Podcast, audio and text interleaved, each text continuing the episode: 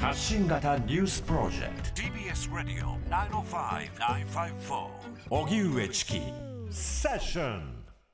国会閉会日となった今日、立憲民主党は自民党派閥の政治資金パーティー収入を裏金化した疑惑を踏まえて、岸田内閣に対する内閣不信任案を提出。決議では野党が一致して賛成しましたが、与党の反対多数で否決されています。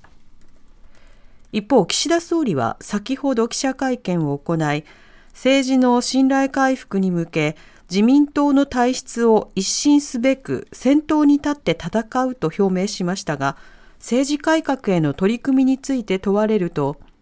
これから確認される事実に基づき明らかにしていくと述べるにとどめています。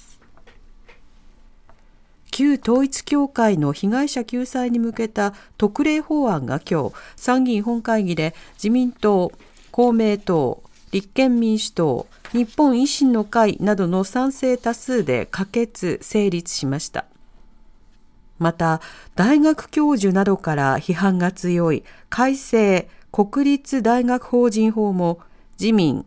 公明、維新、国民民主などの賛成多数で成立しました。アメリカのウォール・ストリート・ジャーナルは12日、アメリカ政府当局者の話として、イスラエル軍がパレスチナ自治区ガザの地下トンネルに海水の注入を始めたと報じました。トンネル内にはハマスが拘束している人質が捕らえられている可能性もあり、イスラエル軍の判断が注目されていました。一方、国連総会はガザをめぐる緊急特別会合を開き、人道目的の即時停戦を求める決議を日本、フランス、中国、ロシアなど153カ国の圧倒的多数で採択。アメリカ、イギリス、イタリアなどは棄権しました。性被害を実名で訴えた元陸上自衛官の五ノ井里奈さんが今日、日本外国特派員協会で記者会見しました。五ノ井さんはこの中でおよそ2年間、人生をかけて戦ってきたことは無駄ではなかった。日本社会にハラスメントは犯罪だと知らせることができてよかったと述べました。おしまいに芸術祭愛知トリエンナーレ2019の企画展をめぐり X 旧ツイッターへの投稿で名誉を傷つけられたとして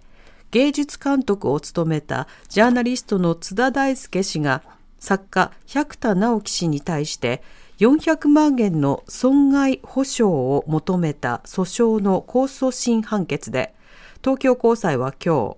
百田氏に30万円の支払いを命じた東京地裁の一審判決を変更し、賠償額を50万円に増やしました。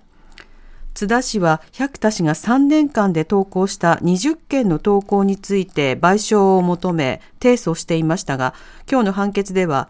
一審で地裁が名誉毀損や侮辱にあたると認定した6件に加え、別の6件も名誉を傷つける内容と判断した上で、百田氏の控訴も棄却しています。TBS